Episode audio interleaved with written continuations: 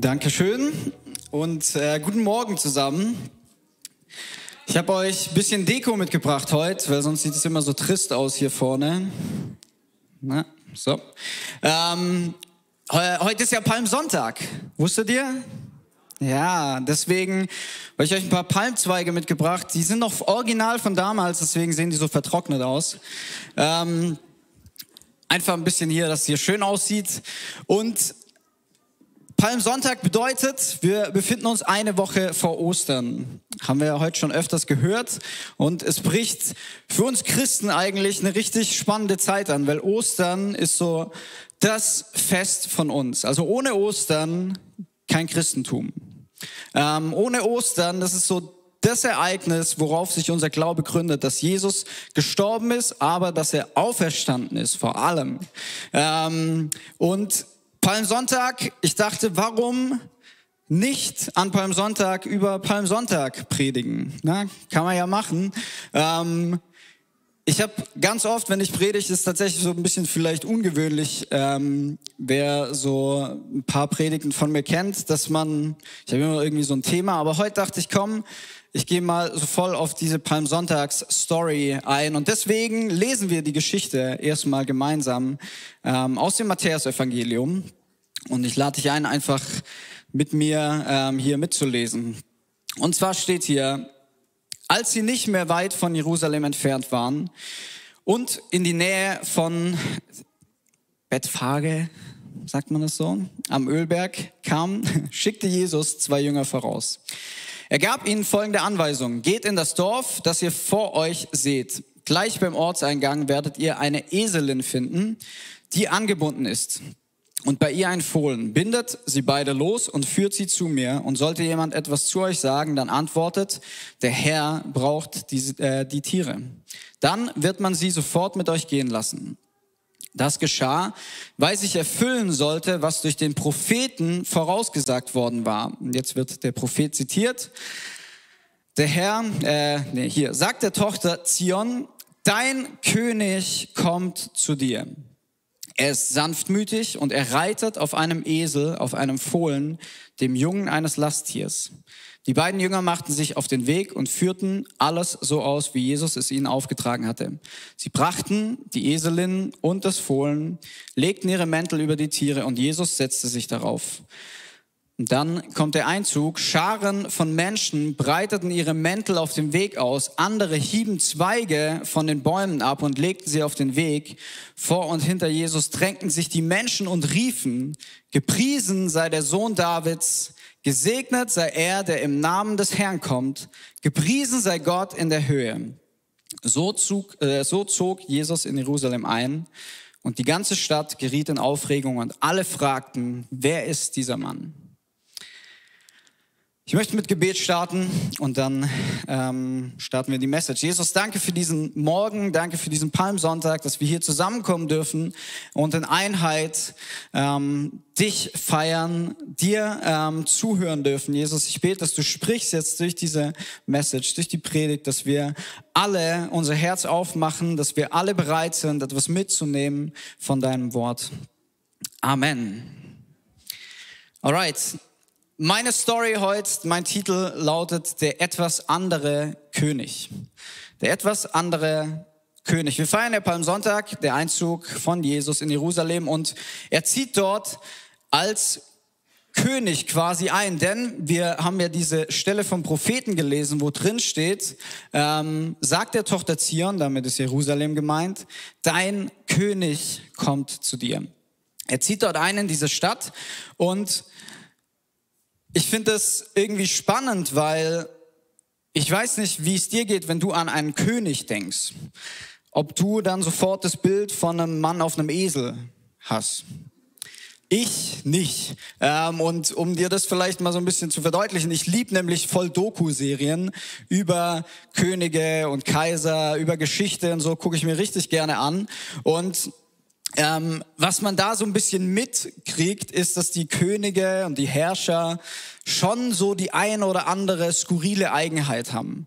Ähm, und ich, ich versuche dir das mal an drei Beispielen kurz so ein bisschen klar zu machen. Das erste, ähm, da gab es den König Edward, der erste. Und der hat in seinem Feldzug gegen Schottland hat er ein riesiges Katapult gebaut. So ein großes, das gab es bis dahin noch nicht. Das hieß Kriegswolf und dieses Katapult, als es fertig gebaut war, hat sehr, sehr lange gedauert, hat, hat die Gegner so eingeschüchtert, dass sie schon allein vom Anblick dieses Katapults ähm, kapituliert haben.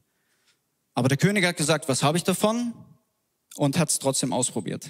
Ähm, also, na, nicht so, ne, ein bisschen skurril hätte er seinen Sieg schon gehabt, aber er dachte sich, nee, jetzt habe ich hier monatelang das Ding aufgebaut, dann müssen wir auch gucken, wie das funktioniert.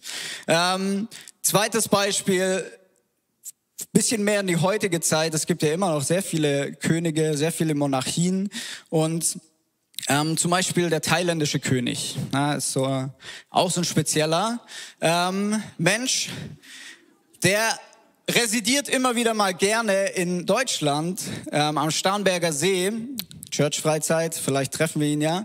Ähm, und der hat mal seine 30 Pudel ähm, die er besitzt, mit einem eigenen Privatjet eingeflogen, ähm, damit die natürlich auch bei ihm sein können am Starnberger See. Also schon skurril, das ist nicht das Einzige, aber ich habe mal das harmloseste Beispiel rausgesucht. Ähm, Drittes Beispiel, da habe ich eine schöne Grafik dabei. Danke an äh, das Creative Team, die mir das mit ihren Photoshop-Skills zusammengebaut haben. Spaß. Ähm, das ist der Sultan Hassan al-Bolkiah. Er ist äh, Monarch in, einer ganz, in einem ganz kleinen Staat und er besitzt ungefähr 500 Rolls-Royce Modelle. Das ist sehr viel. Das sind also alles Autos. 500 Stück. Also er hat noch mehr, aber rein von dieser Marke. Und er bekam sogar 2011 ähm, den Eintrag im Guinness World Records Buch, weil er die meisten Rolls-Royce-Modelle besitzt. Und man spekuliert oder man munkelt, dass in den 90er Jahren die Hälfte aller Rolls-Royce-Verkäufe auf seine Familie äh, fielen. Also heftig. Also wenn ich so Könige sehe, dann denke ich eher an Glitzer, an Prunk, an ähm, irgendwelche Gelage, an Macht, an auch Macht zur Schaustellen an Machtdemonstration und dann sehe ich Jesus, der mit einem Esel in die Stadt reitet. Ein bisschen ein etwas anderer König und es fängt bei Jesus bei der Geburt schon an. Wenn wir ähm, zurückgehen zu Weihnachten quasi, ähm, die Geburt von Jesus, ich weiß nicht, ein König, wenn ich dran denke, so der wird in einem Palast geboren, der hat eine private Hebamme, der hat ein goldverziertes Kinderbett, ähm, der hat einen Diener, der für ihn ähm, auf dem Glockenspiel spielt, statt nur einer langweiligen Spieluhr. Ähm, ich weiß nicht, ein königliches Baby hat für mich erstmal nichts mit Stall zu tun. Aber Jesus wird in einem Stall geboren und ich weiß nicht, ob du schon mal in einem Stall warst. Da riecht's nach Stall. Also das ist nicht irgendwie das ist nicht königlich, das ist nicht irgendwie hochwertig, das ist auch nicht bequem. Ich war schon bei einer Geburt dabei und ich kann dir sagen, ich war froh, dass wir nicht in einem Stall waren, sondern in einem Krankenhaus, wo es ähm, sauber ist, wo man ähm, irgendwie auch Hilfe hat, wo es ja, wo man, wo ein Kind einfach geboren werden soll. Aber Jesus wird in den Stall geboren und wird dann in die Krippe gelegt. Und wir kennen halt Krippe als, ja, Jesus in der Krippe. Aber eine Krippe ist eigentlich ein Futtertrog, wo vorne Kuh reingesabbert hat ähm, und wo jetzt ein Baby reingelegt wird. Für mich absolut nicht königlich.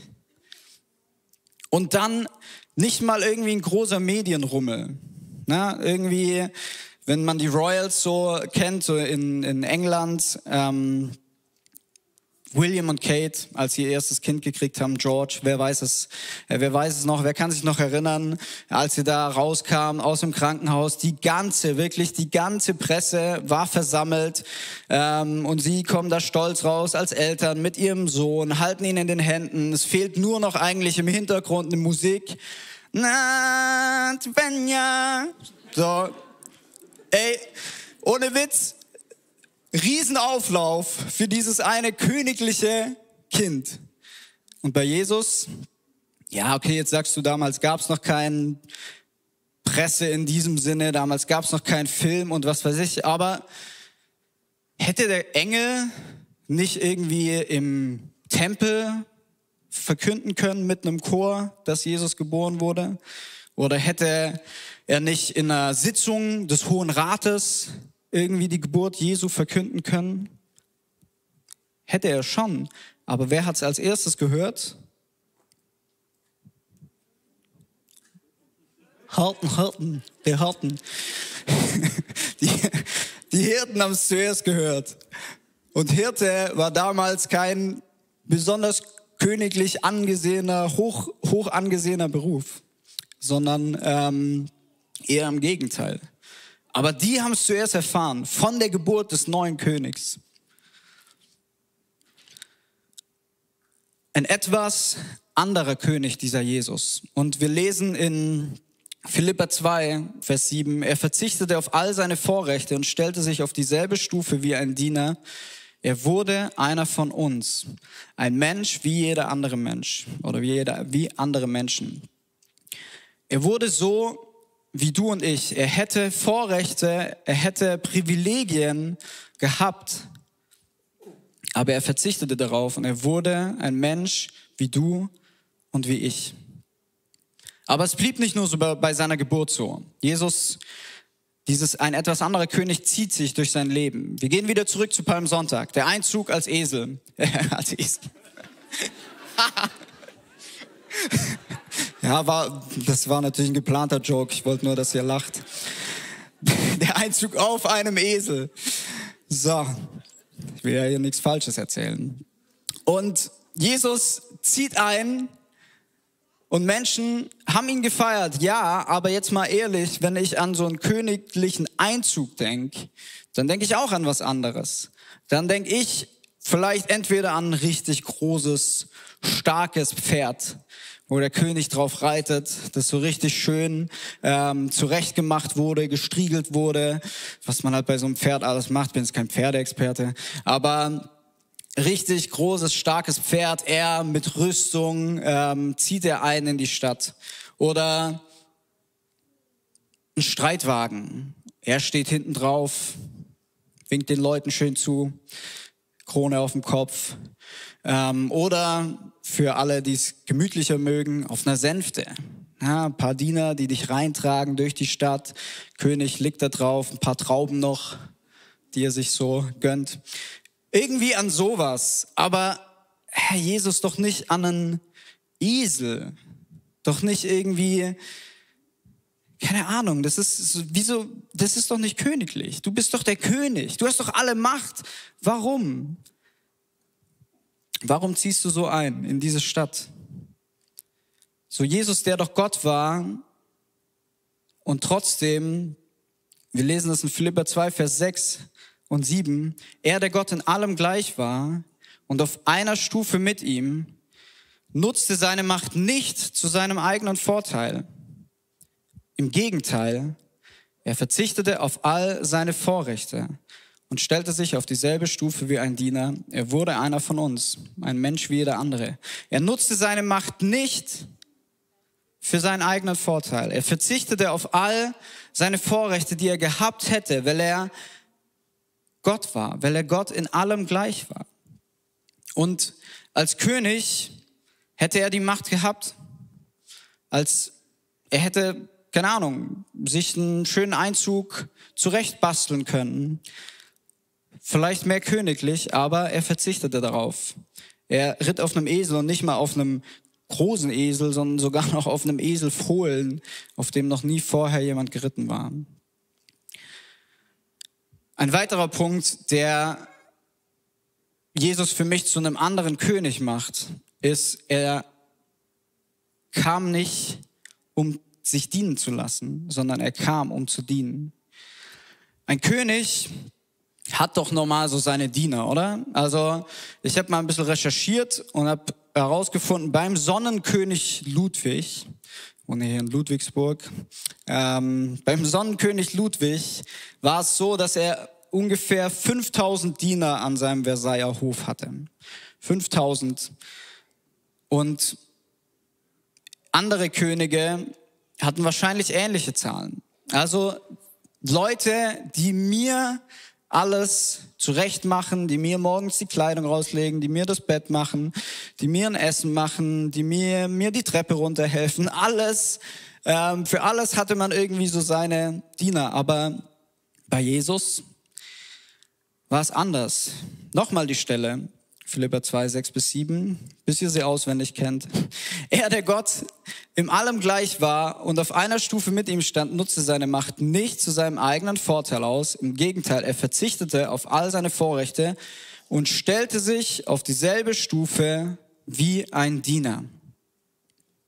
Er stellte sich auf dieselbe Stufe wie ein Diener. Und ich musste so dran denken an diese Geschichte, wo er auch seinen Jüngern zum Beispiel die Füße wäscht. Und Petrus ähm, sofort sich beschwert und sagt so, nein, nein, nein, hey, nie und nimmer wäschst du mir die Füße. Es muss andersherum sein. Ähm, eigentlich, du bist doch Jesus, du bist doch der Lehrer, du bist doch der König, du bist doch der Herr. Eigentlich müsste ich dir doch die Füße waschen. Aber Jesus kam als Diener, er kam als ähm, jemand, der den Menschen dienen wollte und der auch darin ein Vorbild war für uns. Er hat, ähm, es gibt diese Stelle, Matthäus 23, 11, da steht, der Größte unter euch soll euer Diener sein. Und das hat Jesus vorgelebt. Wie oft wollen wir, ähm, wie oft wollen wir selber auf, auf unsere Art und Weise irgendwie groß sein und denken, dass der mir jetzt noch das machen muss und der muss mir jetzt noch das liefern. Aber Jesus hat gesagt, hey, wer von euch groß sein möchte, soll euer Diener sein. Und er hat das vorgemacht. Er als König hat sich auf die Stufe eines Dieners gesetzt. Markus 10, 45. Denn auch der Menschensohn ist nicht gekommen, um sich dienen zu lassen, sondern um zu dienen und sein Leben als Lösegeld für viele hinzugeben. Hier schwarz auf weiß. Er kam, um zu dienen. Und ich finde das einfach mächtig, weil wie gesagt, wenn wir nochmal diese Könige, auch vielleicht die Beispiele, die ich vorher genannt habe, so im Kopf haben, ähm, dann würde man nie auf die Idee kommen, dass dieser Mensch, der so hoch oben steht, der alle Macht hat, sich so erniedrigt. Und das hat ja nicht nur damit zu tun, dass ich irgendwas mache, sondern das ist ja auch eine, eine Haltung und eine, ja, eine Außenwirkung, die ich habe, mich so zu erniedrigen, und das eben nicht nur jetzt einmal also aus Promo-Zwecken, so, sondern das hat Jesus sein Leben einfach oder hat sich durch sein Leben durchgezogen. Und dann die Krönung, gerade schon gelesen die Stelle, aber nochmal, dann auch der Mensch, äh, denn auch der Menschensohn ist nicht gekommen, um sich dienen zu lassen, sondern um zu dienen, die Krönung und sein Leben als Lösegeld für viele hinzugeben. Jesus ist der etwas andere König, weil er sein Leben gibt für dich. Ich denke, wenn ich an Könige denke, dann glaube ich, die wollen schon möglichst lang herrschen und regieren, äh, möglichst lang am Leben bleiben, damit sie lange herrschen. Und Lari und ich, wir gucken uns gerne Quizshows an. Wir lieben Shows zu schauen und wir haben erst letztens wieder eine neue Quizshow geguckt. Und da kam die Frage, wie lange regiert denn die Queen Elizabeth schon? Und da dürft ihr euch mal, macht euch mal vielleicht, überlegt mal kurz, wie lange regiert die Queen Elizabeth schon? Was würdet ihr schätzen? Und als Tipp, ein Tipp habe ich noch für euch. Ähm, der Tipp kam auch in der Quizshow. Sie wurde mit, oder mit 26 Jahren hat sie damals den Thron bestiegen. Also wie lange denkt ihr, regiert sie schon? Kann ich mal ein paar Zahlen hören? Schreit mal ein paar Zahlen raus. Okay, okay. Zum ersten, zum zweiten. Ähm, you wish. ähm, ja, also ich verrate euch gleich, aber Lari und ich saßen, dieser, äh, saßen da und dachten so, hm, schwierig und wir waren so bei ungefähr so 60 Jahren. Fakt ist, richtige Antwort ist 70 Jahre. Und das hat mich voll überrascht, weil die Queen ist tatsächlich schon 95 Jahre alt. Heftig, oder? 95, so ein langes Leben. Ähm, ich hatte echt irgendwie die, eine andere Zahl im Kopf, hätte gedacht, sie ist vielleicht so Mitte, höchstens Mitte, Ende 80. 95, ein langes Leben, lang lebe die Königin. Ähm, Könige wollen möglichst lang an der Macht bleiben wenn man so Dokus anguckt von früher, merkt man, das hat nicht immer so gut geklappt, weil oft gab's dann doch irgendwie jemand, der den Thron haben wollte und der den König gestürzt oder umgebracht hat. Ähm, aber Könige wollen lang an der Macht bleiben. Kein König würde auf die Idee kommen, seine Macht freiwillig abzugeben, in den Tod zu gehen. Und Jesus hat das gemacht. Er hat sein Leben hingegeben für viele. Er kam, um zu dienen und das hat für ihn auch in letzter Konsequenz bedeutet, dass er sein eigenes Leben hergibt, dass er sein eigenes Leben hingibt, dass er nicht daran festhält und sich daran festklammert, sondern dass er es hingibt für dich und für mich. Und das Krasse ist ja nicht mal irgendwie ein, wie nennt man das, vielleicht ein würdiger Tod, sondern ähm, wir lesen in Philippa 2, Vers 8, er erniedrigte sich selbst noch tiefer und war Gott gehorsam bis zum Tod, ja bis zum schändlichen Tod am Kreuz. Ein Tod am Kreuz war damals für Verbrecher, für Menschen, die Aufstände angezettelt hatten. Und Jesus hat genau diesen Tod erlebt ein schändlicher Tod, eine Methode, die Kreuzigung, die das Sterben extrem lang gezogen hat. Möglichst lange ähm, sollte man leiden. Und auf dem Weg dahin wurde er ja schon verspottet, wurde er schon verachtet, wurde ihm, weil er ja doch der König ist, eine Dornenkrone aufgesetzt.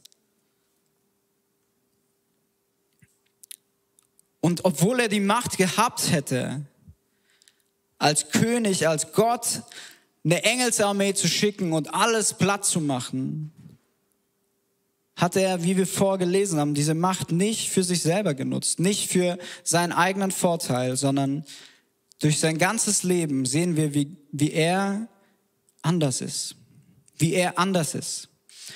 Und die Osterwoche liegt vor uns und genau darum geht's, dass wir feiern, was feiern wir? Wir feiern, der Grund, warum wir feiern, um mal ein Lied zu zitieren, das ist der Grund, warum wir feiern. Wir sind befreit und er trug das Urteil. Du und ich, wir alle hätten es verdient gehabt, am Kreuz ähm, zu sterben, einen Tod zu sterben. Wir hätten es verdient gehabt mit unserer Schuld, mit unserer Sünde. Aber der König selbst, der Höchste selbst, macht sich so klein, erniedrigt sich so weit und stirbt für dich, geht für dich diesen Weg, stirbt für dich am Kreuz. Ähm, und das Einzige, was ich sagen kann, ist Danke. Danke, Jesus, dass du diesen Weg gegangen bist. Äh, bist. Danke, dass, danke, dass du das auf dich genommen hast. Ein letztes Mal will ich mit euch die Stelle angucken und diesmal jetzt im gesamten Kontext. In Philippa 2, Vers 6 bis 11. Ich hoffe, ihr seid noch da. Lest noch mal mit mir mit. Diese Stelle ist so stark. Da stehen so viel starke Dinge drin. Er, der Gott in allem gleich war und auf einer Stufe mit ihm stand, nutzte seine Macht nicht zu seinem eigenen Vorteil aus. Im Gegenteil. Er verzichtete auf all seine Vorrechte und stellte sich auf dieselbe Stufe wie ein Diener. Er wurde einer von uns ein Mensch wie jeder andere, wie andere Menschen. Er erniedrigte sich selbst noch tiefer und war Gott gehorsam bis zum Tod, ja, bis zum schändlichen Tod am Kreuz. Aber jetzt kommt's. Darum hat ihn Gott erhöht und ihm, Jesus, ähm, den Namen gegeben, der über allen Namen steht vor Jesus müssen einmal alle auf die Knie fallen, alle im Himmel, auf der Erde und im Totenreich. Und jeder ohne Ausnahme wird zur Ehre Gottes des Vaters bekennen, Jesus Christus ist der Herr. Das ist unser König Jesus. Ein, einer, der kommt als Diener und doch alle Macht hat. Einer, der sich selber erniedrigt und doch über allem steht. Sein Name ist der, der über allen steht. Und das, das ist mein König.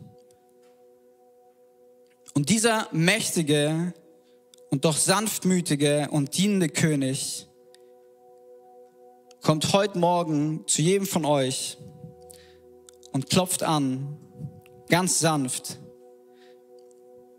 und möchte euch kennenlernen, möchte dich kennenlernen, er möchte dir dienen, weil er auch für dich sein Leben hingegeben hat. Und ich muss sagen, ey, mich hat die Worship-Zeit vorher richtig, richtig niedergestreckt, weil ich natürlich schon die Message auch im Kopf hatte und ich, ich diesen mächtigen König vor mir gesehen habe und einfach es für mich unbegreiflich ist, wie er für mich sterben kann, wie er für mich diesen Weg auf sich nehmen konnte. Die Menschen damals, die, die ihn willkommen geheißen haben, die haben zumindest für diesen Punkt verstanden, dass er der König ist, dass sie, sie haben ihre Mäntel genommen, sie haben sie vor ihm hingelegt, sie haben Palmzweige genommen, sie haben sie vor ihm hingelegt. Sie haben ihm zugejubelt mit Lobpreis. Und ich will jeden Einzelnen heute Morgen zu deinem ganz persönlichen Palmsonntag einladen. Wir feiern, dass Jesus eingezogen ist als König und dein persönlicher Palmsonntag heute kann der sein, dass Jesus in dein Herz einzieht. Vielleicht zum ersten Mal, vielleicht schon zum hundertsten Mal wieder. Aber Jesus möchte heute Morgen in dein Leben einziehen. Die Frage ist, wie empfängst du ihn? Empfängst du ihn mit, mit Jubel, mit Dankbarkeit? Ich finde es so interessant, dass sie Menschen Mäntel und Palmzweige niedergelegt haben, weil wenn wir uns die symbolisch anschauen, Mäntel waren natürlich zum Schutz des Körpers da, aber sie haben immer auch ähm, eine einen Ausdruck von Macht gehabt. Also Könige, wenn man sich deren Mäntel angeguckt hat, die waren sehr prachtvoll, sehr prunkvoll. Und Mäntel waren immer ein Symbol von Macht. Oder auch diese Palmzweige, wenn man sich das anschaut, die waren schon Seit jeher wurden die dafür genutzt, wenn Sieger nach Hause kamen, siegreiche Könige, Soldaten, Völker, haben die Menschen ihnen mit Palmzweigen zugewunken, haben die Sieger empfangen und gefeiert. Symbole für Macht, für Ruhm und für Sieg. Und das will ich dir als Frage stellen heute Morgen. Was ist dein persönlicher Mantel, dein Palmzweig, den du heute Morgen vor Jesus niederlegen möchtest? Dein, vielleicht hast du irgendwo in dir drin dieses Dinge, wo du gemerkt hast, hier will ich an der Macht sein. Hier will ich persönlich ähm, den Sieg mir holen, aus eigener Kraft. Hier will ich persönlich ähm, stark sein. Oder vielleicht einen, Wunsch nach, nach Ruhm, nach Ehre, nach Anerkennung von anderen Menschen. Was sind deine, was ist dein persönlicher Mantel und dein persönlicher Palmzweig, den du heute Morgen vor Jesus niederlegen kannst? Du kannst zu deinem König kommen heute Morgen. Er steht da, er ist für dich da, er ist bereit, weil er diesen Weg schon gegangen ist. Und ja, ich möchte uns einladen, wirklich heute Morgen zu diesem König zu kommen, der sanftmütig ist, der dir dienen will. Und zu sagen, du allein, Jesus, du bist König, ich bin es nicht auf die Knie zu gehen vor ihm, entweder nur sinnbildlich für dich in deinem Herzen oder wirklich. Und zu sagen, Gott, du allein, Jesus, du allein bist der König. Ich bin es nicht und ich brauche dich in meinem Leben.